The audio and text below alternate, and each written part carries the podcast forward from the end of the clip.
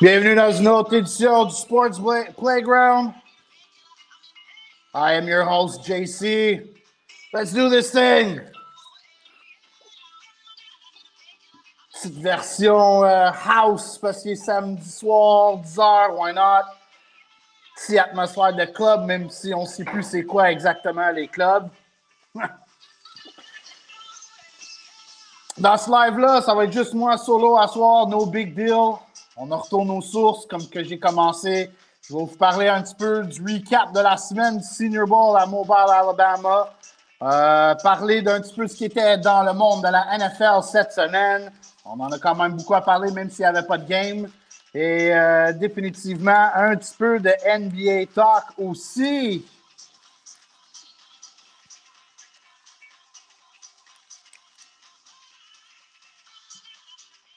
All right. We can fade that out. Si seulement j'avais un, sound- un soundboard, Colin. Hey, Maxime, what's up, JC? Bienvenue d'être dans le Sports Playground. Tous ceux qui sont là live, euh, comme euh, le même concept, puis surtout vu que je suis tout seul à soir, si vous avez des commentaires, allez-y, gênez-vous pas. Euh, aussi, s'il y a des sujets que vous voulez, j'attaque, peu importe, n'importe quoi dans le monde du sport, go, vas-y, on va en discuter. Mais pour commencer, moi, comme j'ai mentionné, je veux faire un recap du Senior Bowl. Euh, évidemment, euh, pas mal de monde qui pas nécessairement suit assez ça profond. C'est pour ça que je suis là pour vous. Le draft commence au Senior Bowl.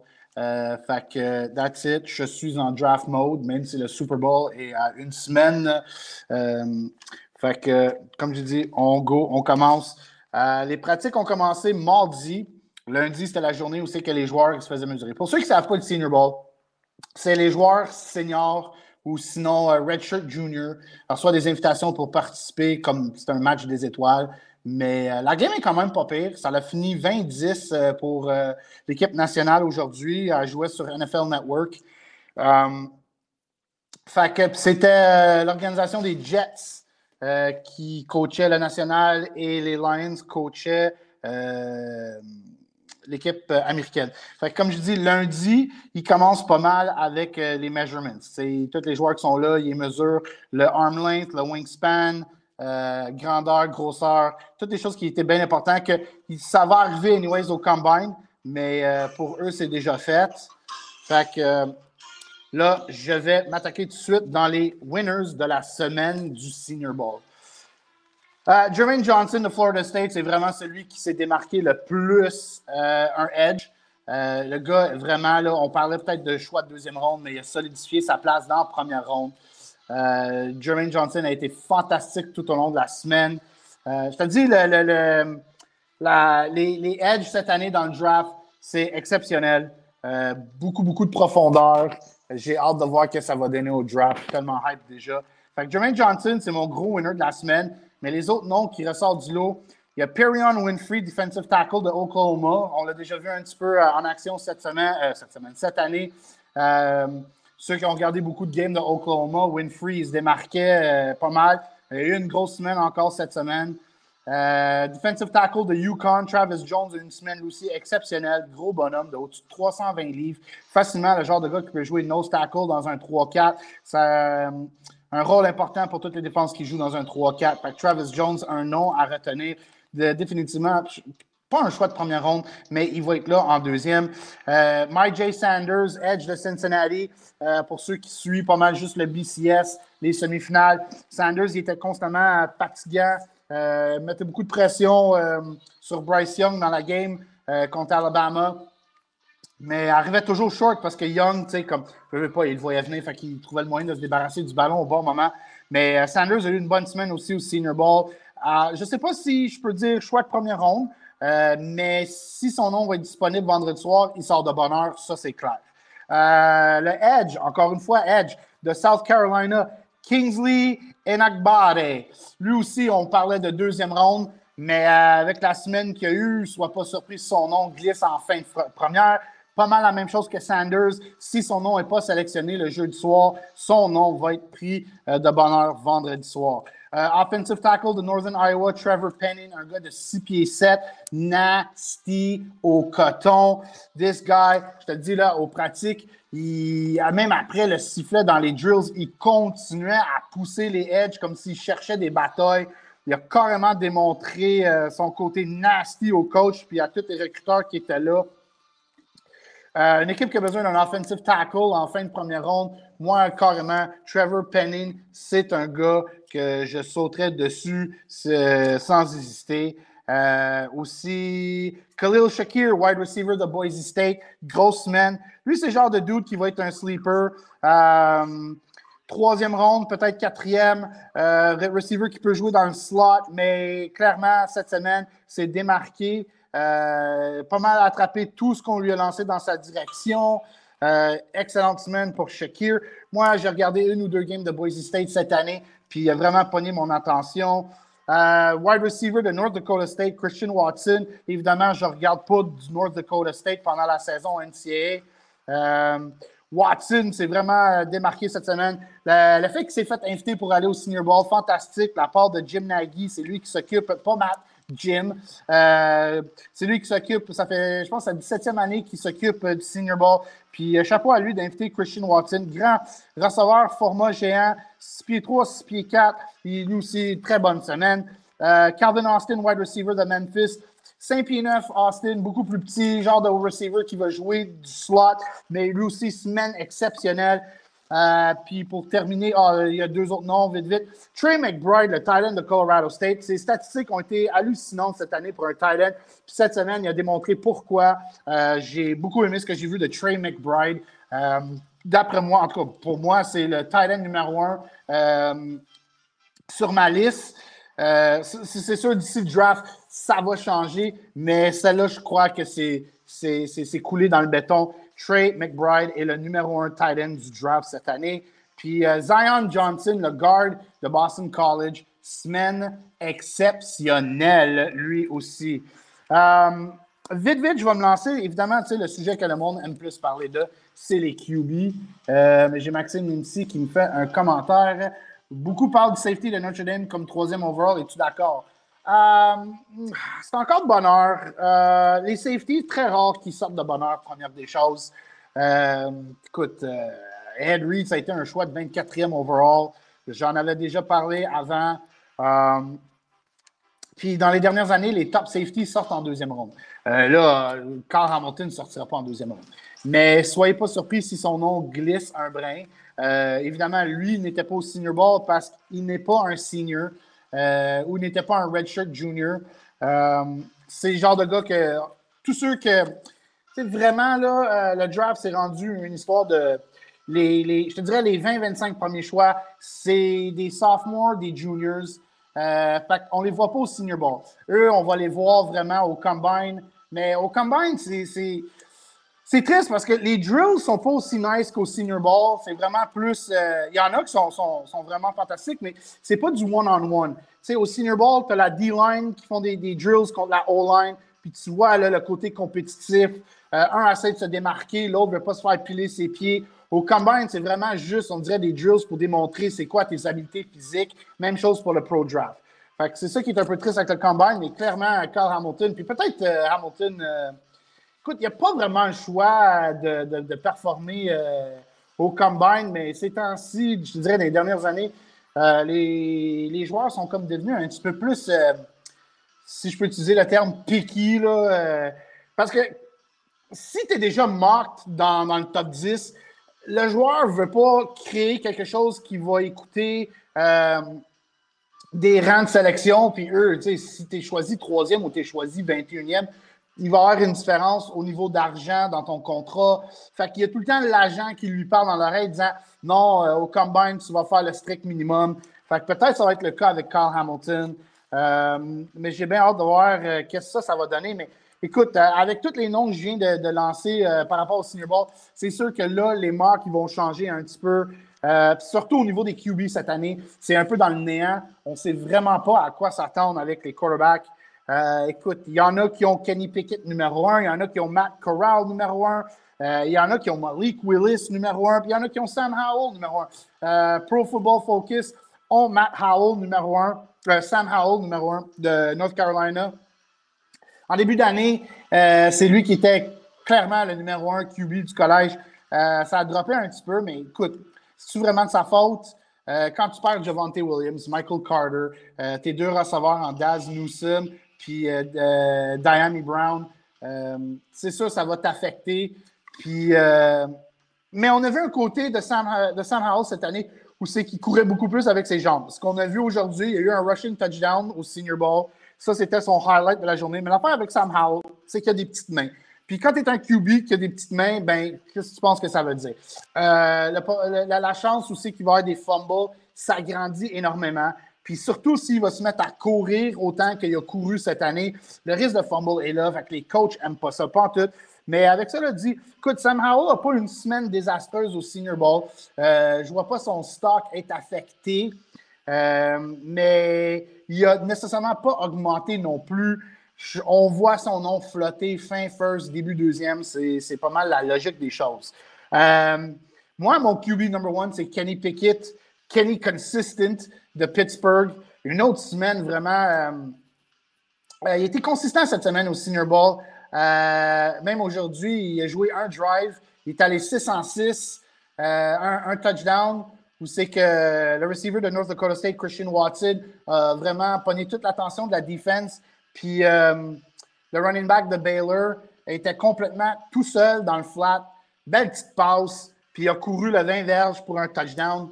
Euh, avant que je continue, je, comme je dis, je acknowledge les commentaires. J'ai Mathieu Murray ici qui me dit Je me rappelle de Todd Gurley qui ne voulait pas courir au combine. Ouais, exactement. Fait que c'est ça que je dis, c'est rendu vraiment le combine. Euh, les joueurs ont mieux performé à leur Pro Day versus le combine. Fait que, euh, on va voir ce que ça va donner, mais merci du commentaire. Ça back un peu ce que j'expliquais. Mais ouais, Kenny Pickett, comme je dis, bonne semaine, except mercredi, la pratique, comme il a mouillé à Mobile, euh, puis ça a été plus difficile pour Kenny Pickett dans la pluie. Euh, jeudi, les pratiques se sont faites à l'intérieur des facilités à, Mobile. Euh, avec cela dit, dans la pluie, celui qui s'est démarqué mercredi le plus, parce que tous les QB en ont arraché mercredi, il faisait vraiment pas beau, mais c'est Desmond, euh, Desmond Ryder de Cincinnati qui euh, a connu la meilleure journée mercredi. Euh, puis lui, quand même, a eu une bonne game aussi aujourd'hui. Définitivement, il a aidé son stock pour le repêchage. Là, je vais vous parler de Malik Willis. Ouais, le gros souffle de ma part avant que je me lance dans Malik Willis. Malik Willis, c'est va être le plus gros boomer boss du draft. Le gars est le QB le plus athlétique du draft cette année mais il a joué pour Liberty. Alors, cela dit, on comprend que les équipes que Liberty joue contre, euh, c'est pas de la grosse qualité. Mais il y a toujours un QB, je te dirais dans les 8-9 dernières années, peut-être 10. Euh, à cause de ses talents athlétiques, il y a tout le temps du monde des médias ou dans le Inside Freelancing Scout qui sont en, they're in awe avec le QB athlétique. Mais quand le corps arrière n'est pas nécessairement accurate, manque de précision, moi, j'ai un gros problème avec ça. c'est pour ça que j'ai Willis comme le boomer boss. Le gars n'est pas le QB le plus précis. Euh, je lis des mixed reviews sur son cas. On dit qu'il y a eu une semaine extraordinaire, euh, mais autres scouts, comme oui, ses habiletés physiques ont ressorti du lot, mais encore une fois, il y a des passes qui sont mal lancées. Euh, aujourd'hui, juste 2 en 4, mais une course de 40-50 verges. C'est pas un Lamar Jackson parce qu'il n'est pas gazelle comme Lamar, mais il bouge très bien pareil, mais c'est vraiment comme il a un bon bras. Certains disent qu'il a le meilleur bras des corps arrière du draft, mais si tu n'as pas de précision, c'est quoi ça vaut avoir un bras canon? Moi, je préfère plus un QB euh, qui a un bras moins puissant, mais qui est beaucoup plus pinpoint accurate, qui a une précision hors de l'ordinaire euh, avec euh, ses receveurs, comme si je peux prendre comme exemple Joe Montana, Tom Brady. Tom Brady n'avait pas le bras le plus fort. Fait que, je viens de te nommer le original GOAT puis le GOAT. Ça, je vais revenir plus tard là-dessus. Je veux élaborer là-dessus. Euh, fait que c'est pas mal ça. Carson Strong aussi de Nevada s'est démarqué cette semaine. Bonne semaine pour lui. Il n'y a pas vraiment un QB qui s'est planté cette semaine. Matt Corral n'a pas pratiqué, évidemment, parce qu'on sait qu'il a subi une blessure en, fin de saison à Ole Miss. Euh, on va voir ce que ça va donner. Là, euh, j'ai lu que Matt Rule, le coach des Panthers de la Caroline, a une certaine euh, relation déjà avec Kenny Pickett parce qu'il a voulu le recruter à Temple, mais Pickett a finalement choisi Pittsburgh. Fait écoute, Caroline, si ils font pas d'échange pour aller chercher un QB. il ne peut pas rentrer dans la saison avec Sam Darnold comme QB encore une fois, dans la saison 2022. Ça va leur prendre encore arrière. Ils choisissent sixième dans le draft. Ils pourraient peut-être faire un trade-up. Détroit euh, ont parlé de peut-être la possibilité de faire un trade-down. Ils sont ouverts à écouter les propositions pour le deuxième overall pick. Euh, peut-être les Panthers, s'ils font un move deuxième pour choisir Matt Corral ou Kenny Pickett, ça aurait quand même du bon sens. Si les Panthers font ce genre de move-là, je ne peux pas voir personne d'autre être repêché à part de Pickett ou euh, Matt Corral. Je n'ai pas vu le nom à Willis être attaché aux Panthers. Euh, les Steelers ont eu des bonnes conversations avec Malik Willis puis Kenny Pickett. Euh, mais je pense pas que Kenny Pickett va toffer jusqu'au 20e rang. Mais encore là, c'est de la spéculation, c'est encore de bonheur. Euh, écoute, avec tout Aaron Rodgers, est-ce qu'il va changer d'équipe? Russell Wilson peut-être va changer d'équipe. Deshaun Watson, c'est quoi qui se passe avec lui? Fait que ça va être un off-season quand même vraiment intéressant au niveau des QB. Puis euh, tout euh, le changement de, corps arrière, s'il y en a, euh, va jouer un effet évidemment au draft. Washington aussi cherche un corps arrière. Fait qu'il y en a comme six qui se démarquent du lot cette année. il y en a qui disent Ah, le QB class est moins fort que l'année passée et l'année d'avant. Écoute, c'est pas tout le temps le gars qui se fait repêcher premier ou dans les dix premiers qui devient automatiquement une vedette dans la NFL.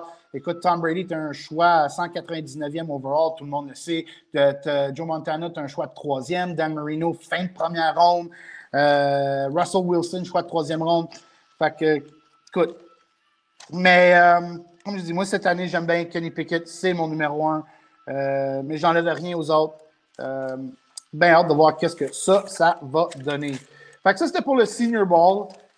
si, vous, avez des questions, gênez-vous pas. Euh, j'adore parler du draft. I'm a draft maniac. Puis, euh, comme j'ai mentionné, le draft start quand le Senior Ball commence. J'ai Maxime qui me dit ici, je ne veux pas changer tes sujets, mes questions comme ça. As-tu regardé un peu le, Polynesian, euh, hein, hein, le Polynesian Ball à Hawaii? Les meilleurs joueurs high school qui vont au collège, non, j'ai pas eu la chance de regarder le Polynesian Ball à Hawaii. demain, je vais faire un live euh, dans l'après-midi ou en fin d'après-midi, puis Maxime va se joindre à moi. Fait que si tu veux euh, en discuter demain, ça va me faire plaisir. Euh, écoute, les genres de, des games de même que j'ai pas eu la chance de regarder, si tu l'as regardé, Maxime, demain sur la plateforme, discute-en. C'est de l'information pour mon cerveau. Puis je dis pas non à, à ce genre d'informations-là. Euh, fait que là, on va aller dans la semaine dans la, dans la NFL qui était. Écoute, des gros sujets ici.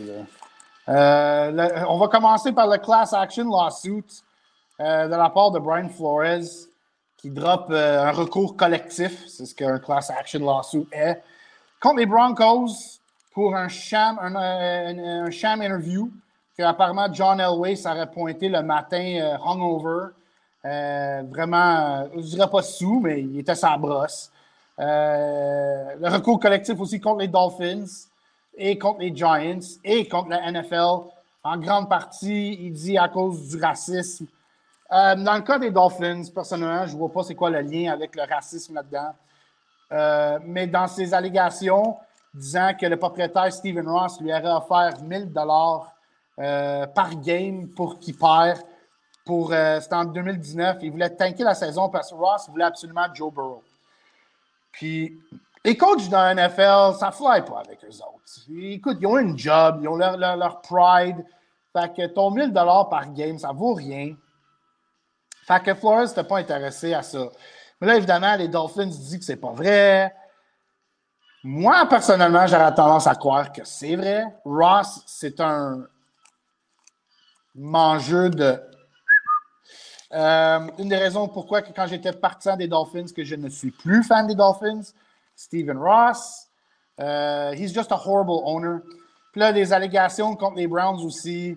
Hugh Jackson aurait dit Ouais, moi aussi, je me suis fait faire de l'argent quand je coachais les Browns en 2017. Mais là, son histoire a changé. Hugh Jackson, c'est pas le gars le plus crédible. C'était pas un bon coach. Mais j'ai tendance à le croire à un certain degré aussi, parce qu'on sait que Jimmy Haslam, le propriétaire des Browns, fait partie dans la catégorie des propriétaires qui sont vraiment horribles dans la NFL. Oh, c'était 100 000 par game que Ross aurait offert. My bad. Merci, Mathieu. Ça, ça change un peu la donne. Ouais, 100 000. Bon. 100 000 par game, mais quand même, un coach va dire non. Mais merci euh, du commentaire, Mathieu. 100 000 par game. Écoute, moi, si je suis un coach dans NFL, je refuse le 100 000 par game pareil. Je ne veux pas perdre par exprès. Le tanking, ça n'a pas sa place dans le sport. Même si tes chances pour aller chercher Joe Burrow augmentent, c'était aux Dolphins d'être plus créatifs à vouloir faire un trade avec les Bengals. Mais puis apparemment, ils ont contacté les Bengals, mais Cincinnati ont, ont rebuff toutes les offres que les Dolphins ont faites. Les Bengals n'avaient aucune, euh, aucune volonté à vouloir échanger le overall pick, comprenable, parce que Joe Burrow, ben, je pense que vous le savez, moi, je l'ai comme le prochain top QB. Quand je dis top, je ne parle pas juste de la ligue, mais vraiment, peut-être je me, je me je, m'énerve un petit peu, comme il y en a qui croient, mais moi, je le vois en lui que la, possibilité, le potentiel de devenir un des 5-10 meilleurs QB dans l'histoire de la NFL.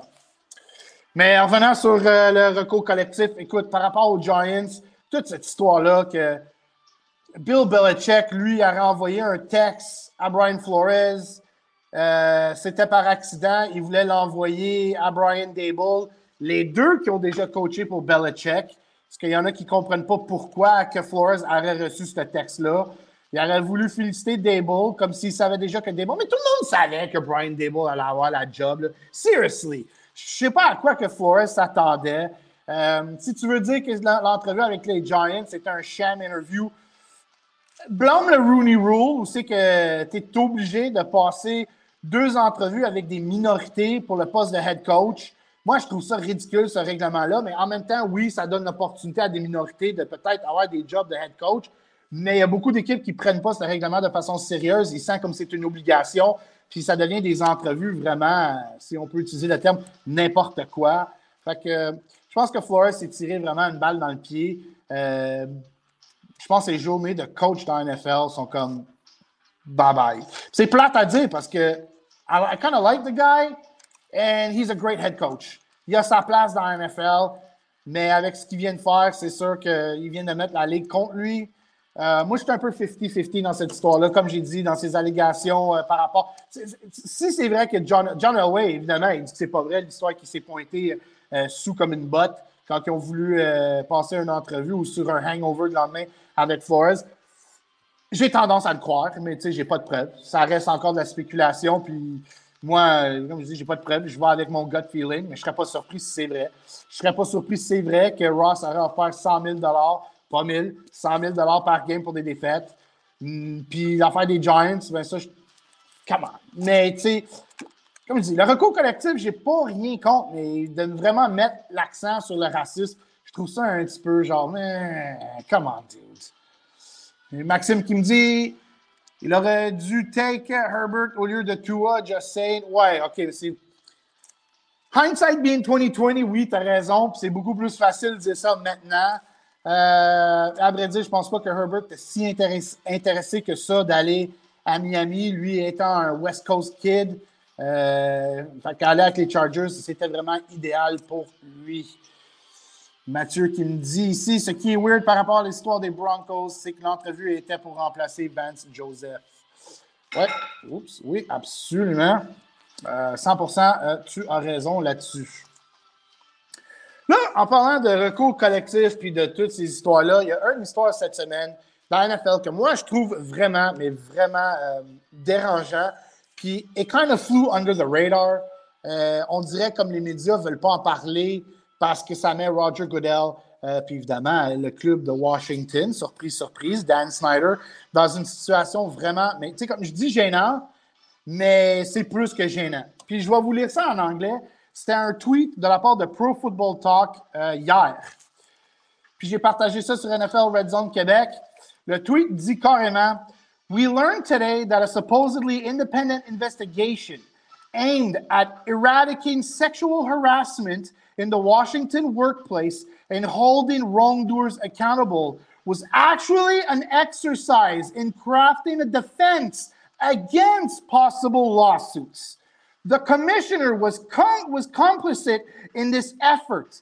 He used victims of sexual harassment who requested anonymity as human shields to justify the effort to keep all evidence buried. Wow! Wow! Si, si ça c'est vrai, Roger Goodell n'a plus sa place comme commissioner dans la NFL. Moi, déjà en partant, je suis pas un fan du bonhomme, mais c'est pas moi qui décide. Mais je me croise les doigts en espérant que cette histoire-là va vraiment prendre euh, de l'ampleur.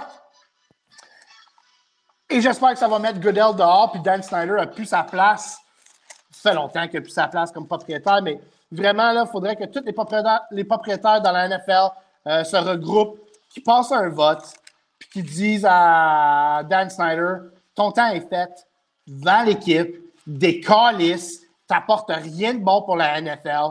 Puis Roger Goodell, ben, t'es hypocrite en salle, mon gars, si tu commences à, être complicite euh, dans des enquêtes euh, indépendantes qui cherchent à éradiquer. Ben, le but, c'était d'éradiquer tout ce qui était des harcèlements sexuels dans le workplace, euh, parce qu'on sait qu'il y a eu définitivement des plaintes. Dan Snyder qui, fait des avances sexuelles aux cheerleaders là, de l'équipe de Washington.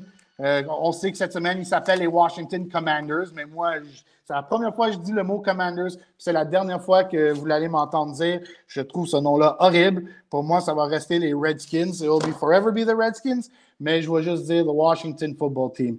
J'ai Mathieu ici, que je sais que lui est grand fan de Dan Snyder. Not.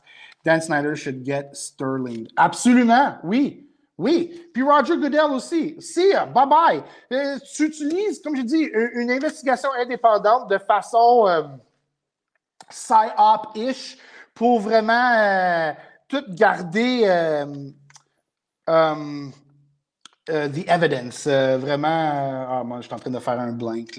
J'ai le mot anglais, mot français qui me passe dans la tête. Là. vraiment de garder ça, tout ça caché pour pas vraiment la vérité sorte. Fait que sérieusement, cette histoire-là est vraiment, si je, le mot en anglais, this is concerning. C'est vraiment, c'est grave.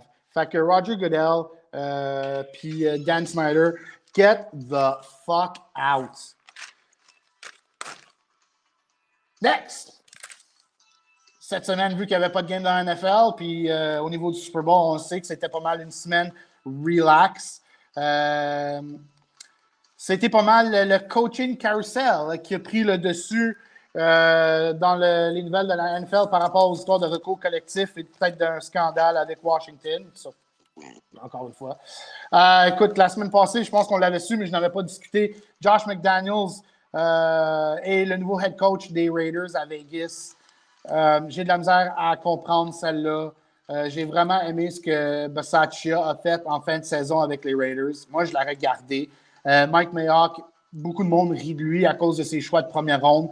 Mais si tu regardes tous ses choix de deuxième, troisième, quatrième, cinquième, sixième ronde, Mike Mayock a fait des choix exceptionnels, a battu une belle équipe et a mis les Raiders dans une position aussi qu'en ce moment, ils sont entre 20 et 40 millions de dollars sous le cap.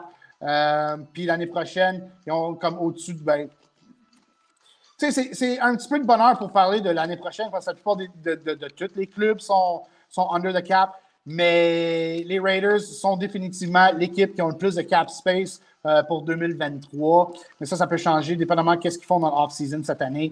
Euh, un move que j'ai aimé de la part de Josh McDaniels, c'est qu'il a donné la job de coordonnateur défensif à Patrick Graham, euh, l'ancien DC des Giants. J'aurais aimé ça qu'il reste avec les Giants. J'y souhaite bonne chance et bon travail avec les Raiders. McDaniels là-dessus a fait un bon coup, mais je ne crois pas que McDaniels est la solution pour amener les Raiders à un prochain niveau. mais ça, c'est bien la famille Davis, très impatient. puis, tu sais, Mark, je pense pas qu'il a la même approche que son père Al définitivement, il ne ressemble pas pareil comme son père. C'est comme j'ai expliqué à quelqu'un, je dis Ah, il faisait peur. Mark a l'air d'un bouffon. Il ressemble à un des trois. Euh, il y avait une vieille émission, là, The Three Stooges. Il y en a un, la même coupe de cheveux, il ressemble à un Stooge. Euh, parlant de coordonnateur défensif, euh, Frank Wright a perdu, évidemment, Matt Eberflus qui est parti à Chicago. Ben, boom, Gus Bradley est son nouveau coordonnateur défensif. Ça, je trouve que c'est vraiment excellent de la part euh, de Frank Wright. Gus Bradley, j'ai aimé son travail quand il était avec Seattle, quand il a pris la relève pour Dan Quinn. Euh, je trouve qu'il a pas mal fait avec les Jaguars.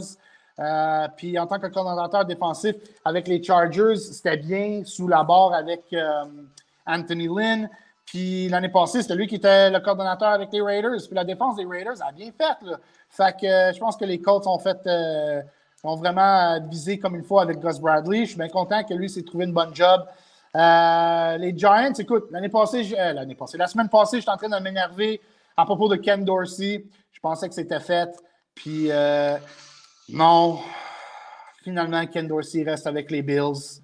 J'ai bien gros de la peine avec celle-là.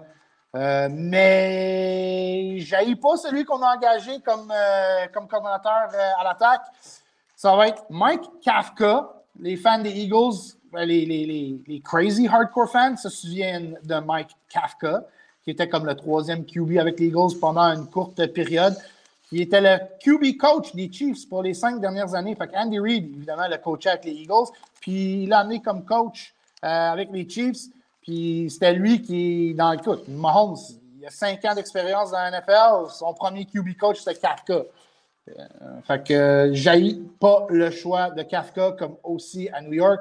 J'ai Mathieu ici qui me parle quand je parlais de Mark Davis. Mark Davis equals Lloyd Christmas.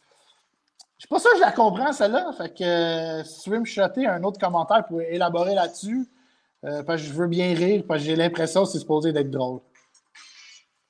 Fait que, ouais, Mike Kafka, le new aussi des Giants. Euh, ça, je donne un big thumbs up là-dessus.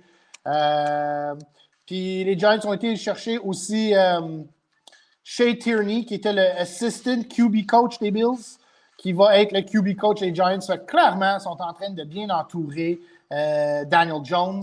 Et voilà. Jim Carrey dans Dumb and Dumber. Ah oui, oui, absolument. Ah oui, dans le mille. Absolument, 100% d'accord avec celle-là. Tu sais, Dumb and Dumber, c'est un film que j'ai écouté comme il y a longtemps, puis on dirait au moment, je n'avais pas nécessairement accroché tant que ça. Fait que c'est pour ça la référence, je ne l'avais pas compris. Mais merci. Euh, oui, c'est la même coupe de cheveux. Absolument.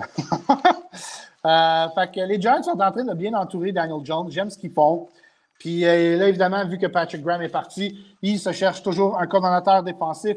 Eux qui ont passé des entrevues avec Don Martindale, non merci. Avec l'ancien coordonnateur défensif, ben, il était à sa première année comme cordeau avec les Bears cette année. Sean DeVay, lui, j'aimerais ça l'avoir. Puis ont passé en entrevue Jim Schwartz. That's right, Eagle fans. Jim Schwartz pourrait être le prochain DC des Giants. Euh, je trouverais ça intéressant par rapport à la rivalry, à la rivalité Giants-Eagles, euh, voir Jim Schwartz du côté euh, du G-Man. Mais j'aimerais mieux que ce soit Dessay qui devienne le DC. Mais j'aimerais pas Schwartz.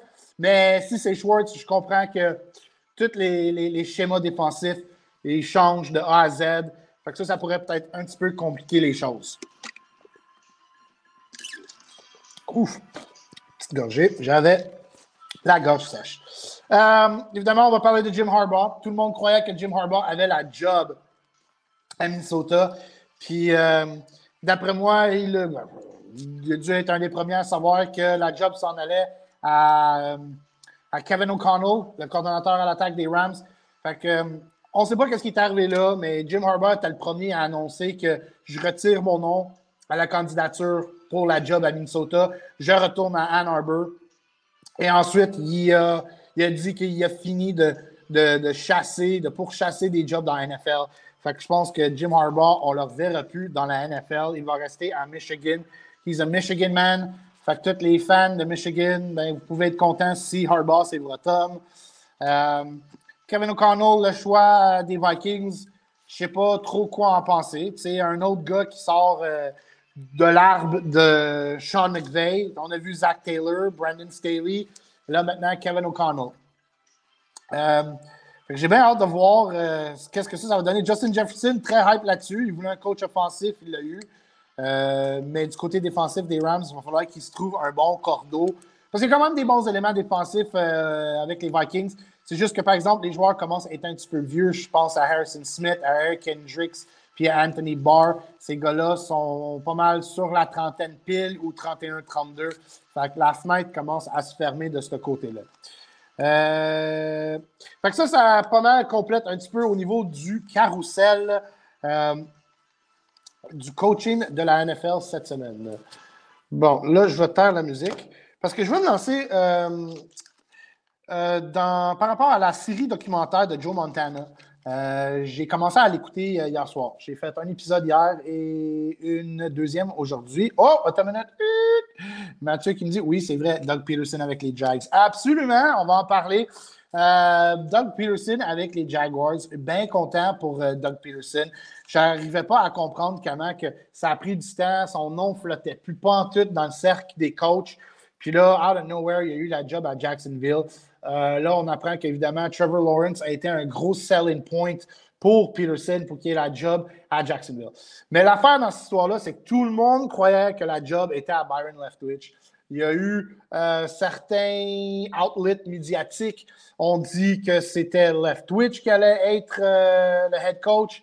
Euh, et des plateformes qu'on peut retrouver sur Facebook, que je n'aimerais pas de nom parce que je ne veux pas commencer une guerre, ont annoncé que Left Twitch était le coach et leur source était Barstool Sports.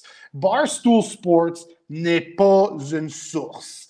Ça, là, clairement, c'est pas eux qui causent des histoires. Fait que Barstool, c'est pour entertainment purpose, mais c'est pas une source. Que quand tu commences à utiliser Barstool comme une source, tu tires une balle dans un pied si, tu veux casser euh, des nouvelles euh, à ce niveau-là.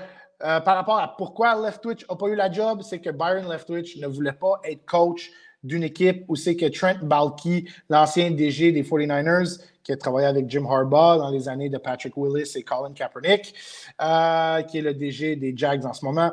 Leftwich ne voulait rien savoir à travailler avec Trent Balky, même qu'il avait poussé la haute direction à mettre Balky dehors. Puis il y avait des rumeurs que ça allait se faire, euh, que Leftwich allait avoir la job comme coach. C'est l'ancien All-Pro Safety des Cards, Adrian Wilson, qui allait devenir le DG euh, des Jags.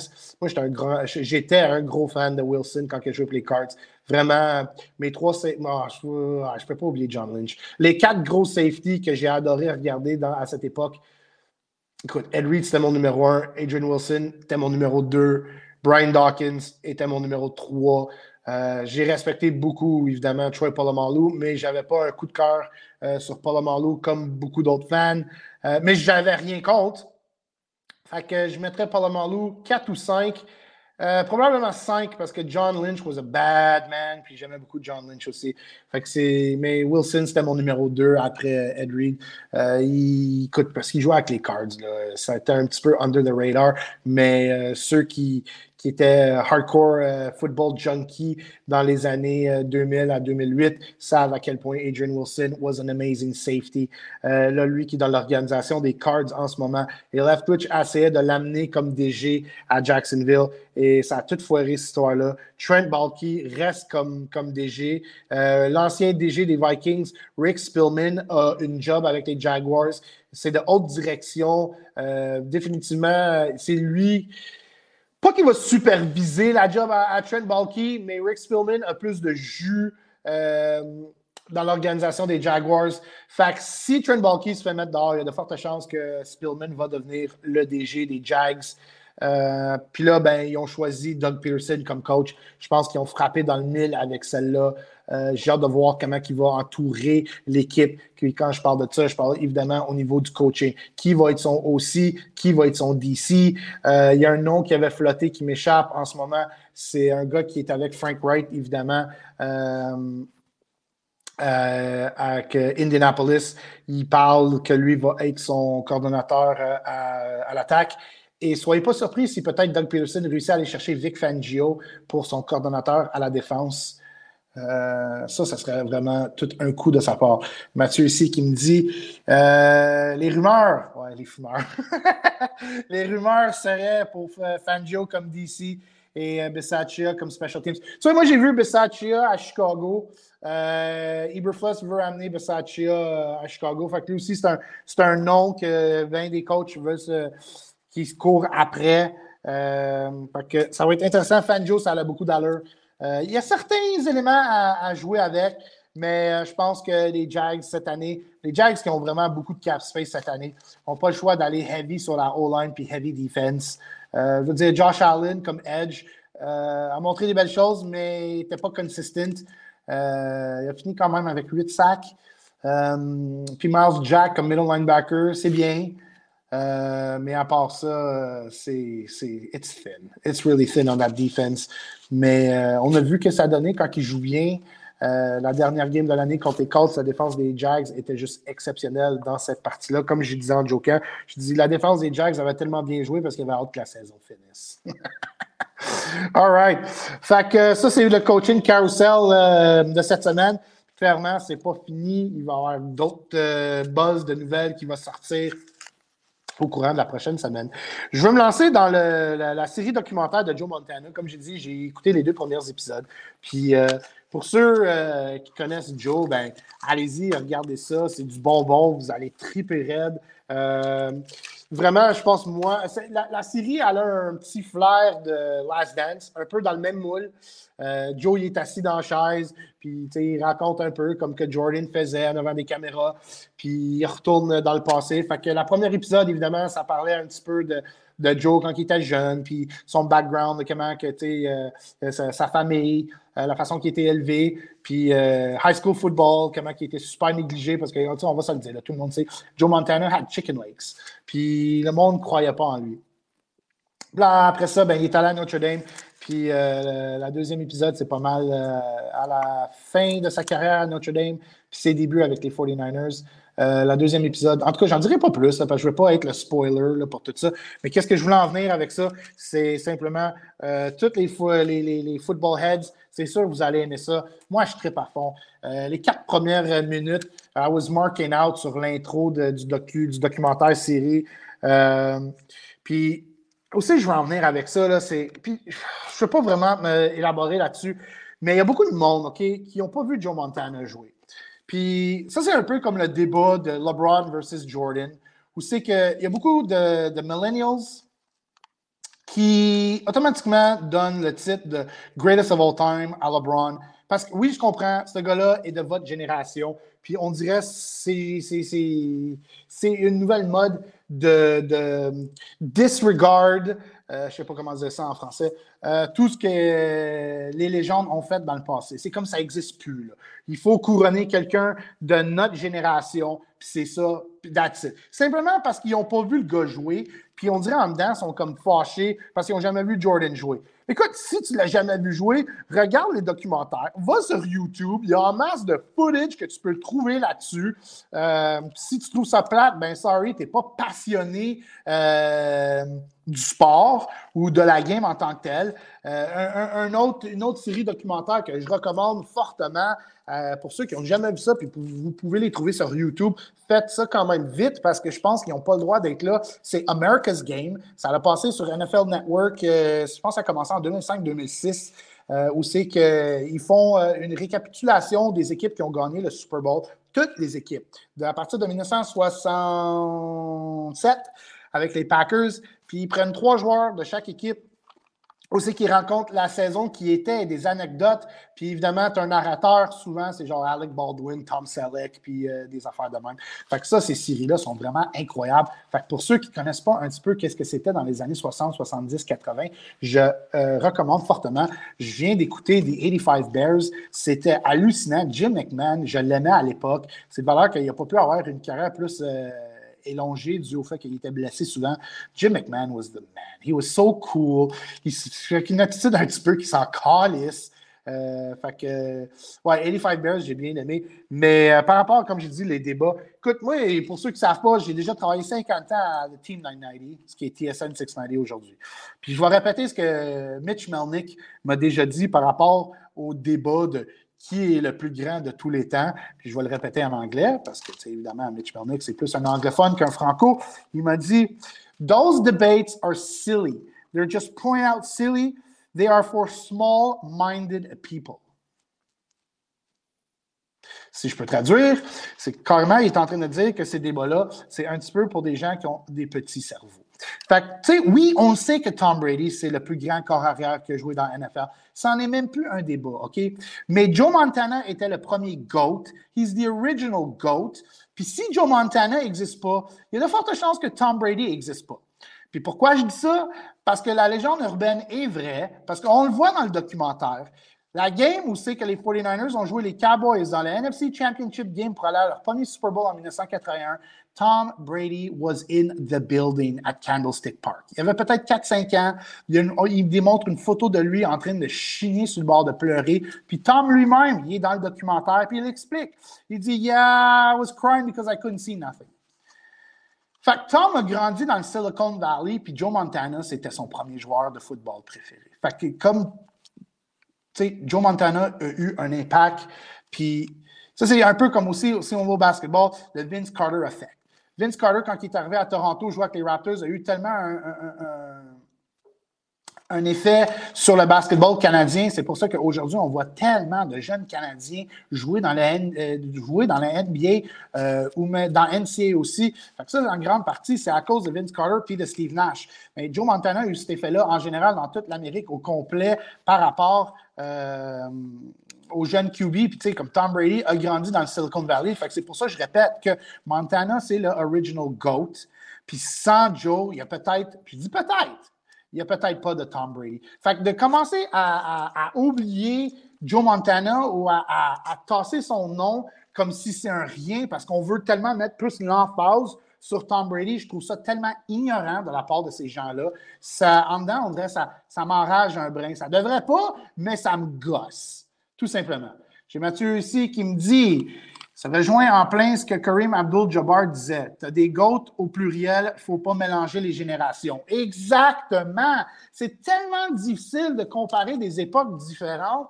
Je veux dire, j'ai montré une vidéo à Maxime l'autre jour parce que je voulais qu'il comprenne un petit peu, parce que j'en parlais avec. Puis j'ai montré le hit de Jim Burt sur Joe Montana, puis après ça, celui de Leonard Marshall en 1990 sur Joe Montana. Puis son premier commentaire, c'était comme Tabarnouche, ça fessait dans ce temps-là. Parce qu'écoute, Maxime, il est né en 2001. Fait que c'est clair, tu sais, il n'a pas vraiment vu ce genre de, football-là. C'est comme j'ai dit, tout le monde parle Ah, Tom Brady a joué jusqu'à 44 ans. Oui, mais si Tom Brady avait joué dans les années 70-80, Tom Brady n'aurait pas joué jusqu'à 44 ans. That's a fact! C'est un fait! Fait que c'est très difficile de comparer de différentes époques. Tom Brady, c'est le plus grand à son époque. Euh, je dirais de 2000 à 2010, c'était pas mal Brady Manning, mais avec Brady peut-être un edge.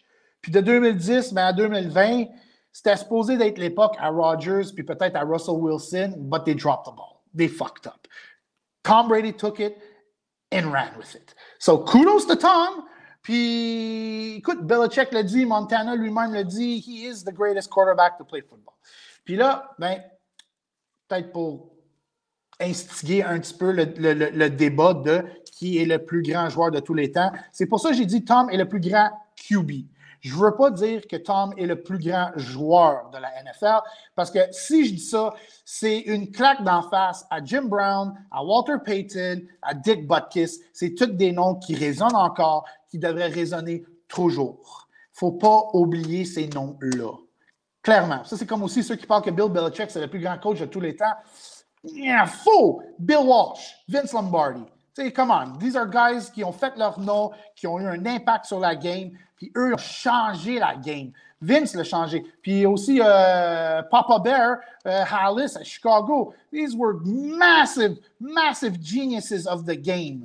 Fait que faut pas oublier ce qui est arrivé dans le passé. Si tu es un buff de la game, tu vas prendre le temps, aller écouter cette, série documentaire-là. Puis Joe Montana a tellement une personnalité cool. C'est pour ça qu'il l'appelait Joe Cool. C'est pour ça que je vois des ressemblances entre lui et Joe Burrow. C'est pour ça que quand je parle de Joe Burrow, je dis toujours, je vois du Montana. Comme aussi, j'avais déjà mentionné au tout début de sa carrière à Tom Brady, j'ai dit, je vois du, du Joe Montana en lui parce qu'il relaxe sous pression. C'est ça qui fait un corps arrière différent des autres. Quand les moments sont intenses, tu ne veux pas être crispé, puis tu veux justement relaxer et vraiment pour l'atmosphère soit euh, tu sais, euh, relax, like uh, everything has to be cool. And it's the quarterback dans le huddle qui vraiment qui, qui, qui dirige, euh, qui contrôle cette énergie-là.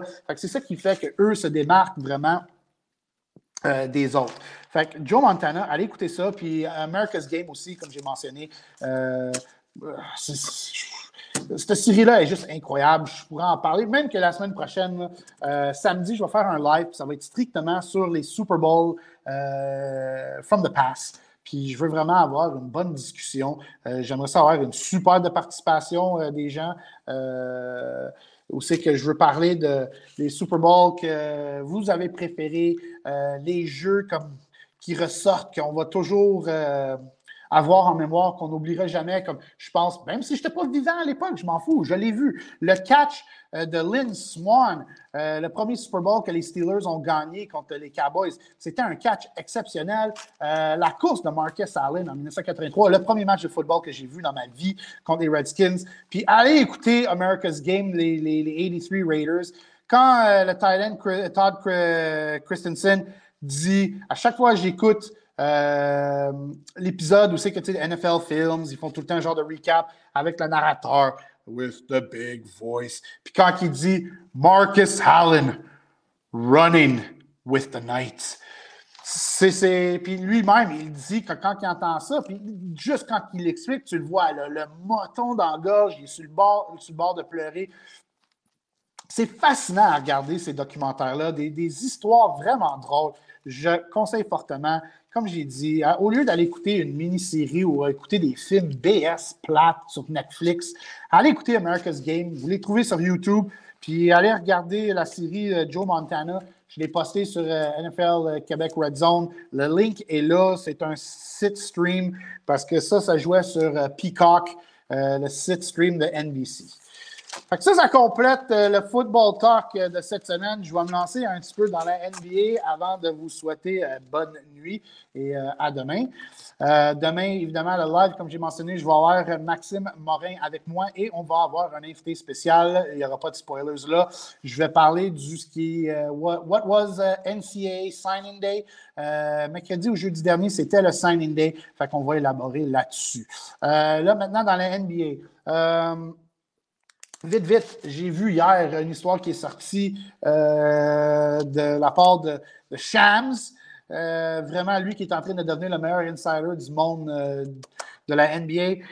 James Harden, possible, va se faire échanger. Lui qui est agent libre, anyways, à la fin de l'année. Je pense pas que les Nets vont leur signer. Le propriétaire n'a pas l'air d'être un fan de James Harden. Puis Harden a carrément dit écoute, I'm not happy here. Fait que là, il y aurait un buzz que les 76ers seraient intéressés à James Harden, mais je ne vois pas comment que Ben Simmons.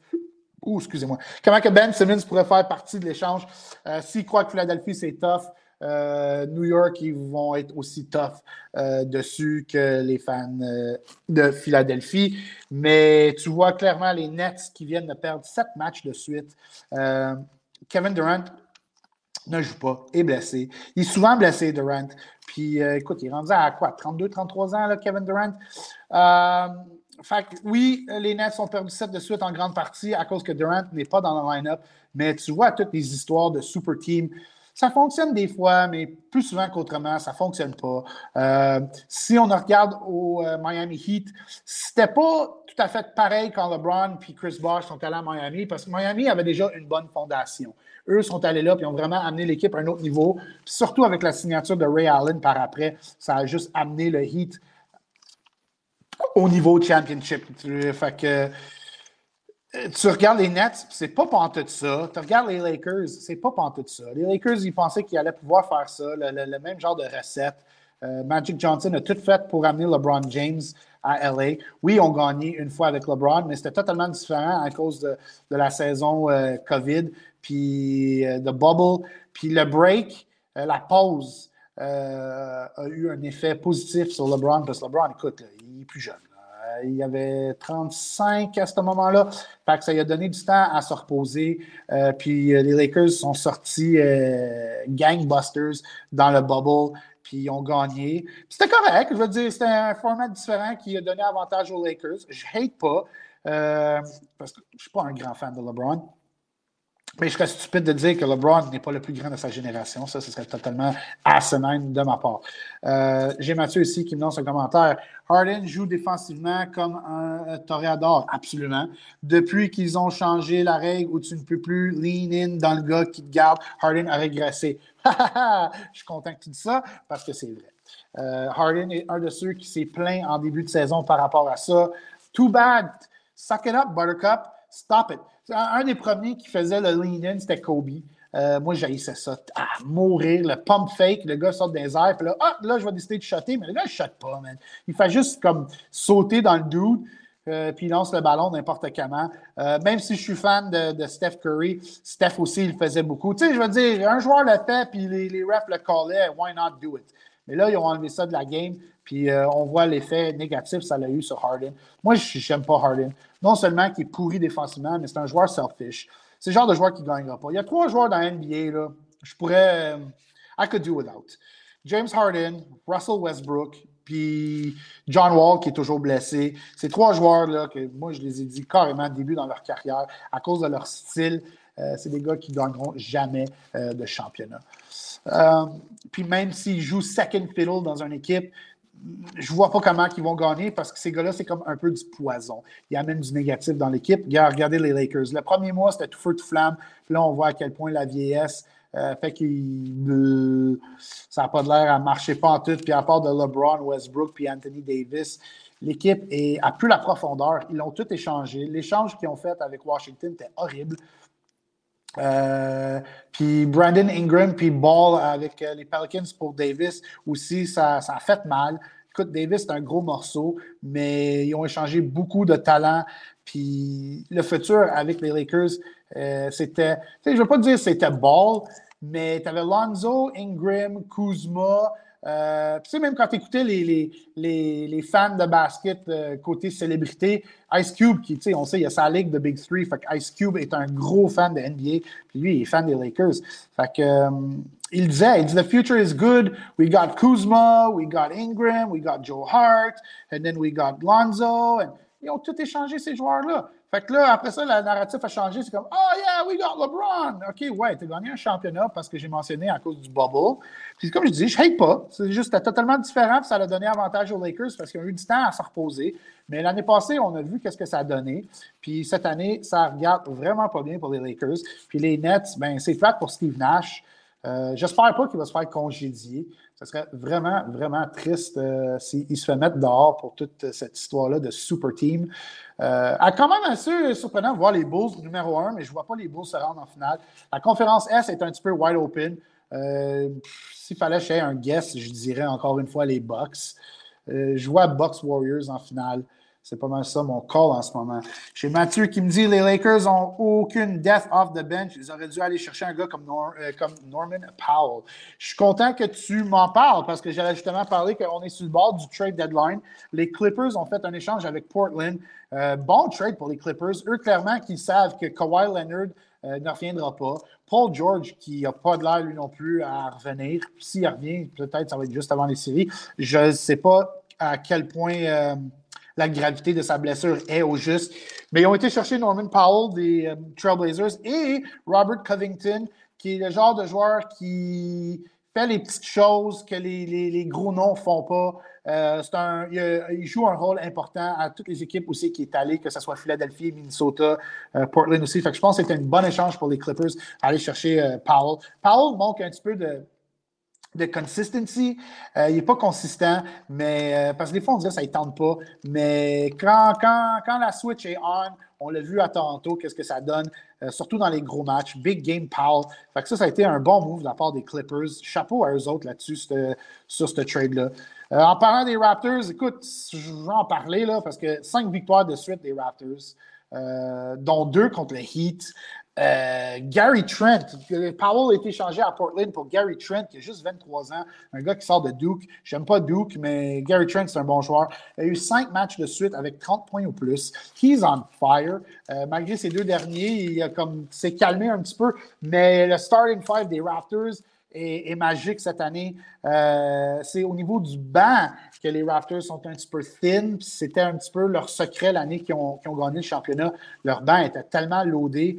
Euh, hier soir, Siakam, au-dessus de 30 points, au-dessus de 10 rebounds dans une victoire contre les Hawks d'Atlanta. Puis en plus, euh, Trey Young, qui est euh, l'étoile de la semaine pour plus de points cette semaine, elle a droppé 43 points jeudi soir dans une victoire. Fait que quand j'ai vu que les Raptors jouaient les, les, Hawks d'Atlanta hier, je me suis dit, je pense que ça va être une défaite. Nope, Toronto wins again. Fait que, good job, Raptors. Euh, j'espère qu'ils font les séries. Là, en ce moment, ils sont septième. Ils joueraient dans, dans le, leur, nouvel format où c'est que 7 doit jouer 8 dans un, dans un match je ne veux pas dire sudden death, mais euh, c'est une game qui décide qui va faire les séries euh, entre la 7e et la 8e. Euh, non, c'est 7, 10 et 8, 9. Fait que les Raptors joueraient les Hawks. Mathieu ici qui me dit. Oh oui, c'est l'autre commentaire. Leur starting five en santé, Van Fleet, Gary Trent, Scotty Bucket, Scotty Barnes, que j'ai adoré le choix. Beaucoup de monde était déçu, tout le monde voulait le point guard de Gonzaga, Jalen Suggs. Mais non, Scotty Barnes, c'était le choix à faire. je ne vais pas dire le prochain Kawhi Leonard, mais physiquement, lui ressemble énormément, joue le même style. Fait que Toronto ont frappé dans le mid avec Scotty Barnes. OG, OG, ouais, lui, il est sorti en début de saison, il était en fire. Euh, si Akam, c'est le contraire, ça a pris du temps, mais là, il a l'air à trouver son groove. Fait que les Raptors, c'est vraiment une équipe qui pourrait être euh, dangereuse. Puis les Celtics aussi, euh, écoute, eux sont huitièmes dans le classement en ce moment, sinon sont neuvième. Ils ont comme pas rapport là parce qu'on sait qu'ils ont encore du talent. Fait que c'est, je te dirais, les Raptors et les Celtics, euh, c'est deux équipes que je pense qu'aucune équipe voudrait affronter dans les séries euh, si les séries commenceraient demain. Mais euh, dans la conférence S, je donne encore le edge à Milwaukee en ce moment, mais gagner deux années de suite, c'est difficile. J'ai hâte de voir ce que ça va donner. moi, en ce moment, j'ai déjà droppé un petit quelque chose sur Golden State. Je les ai pognés à 7 ou 9 compteurs. Euh, mais là, en ce moment, Milwaukee sont 7,5 contre 1. Ça serait un bon bet, ça. Uh, c'est le temps de mettre un, petit sprinkle sur les Bucks. Euh, en parlant de betting, la semaine passée, je suis cave. J'ai pensé de mettre 40$ sur les Bengals à 8 contre 1, puis je ne l'ai pas fait. J'avais gagné 300 de profit, but I'm kicking myself in the ass. J'avais rien à perdre. I'm an idiot. When you hesitate, that's when you lose.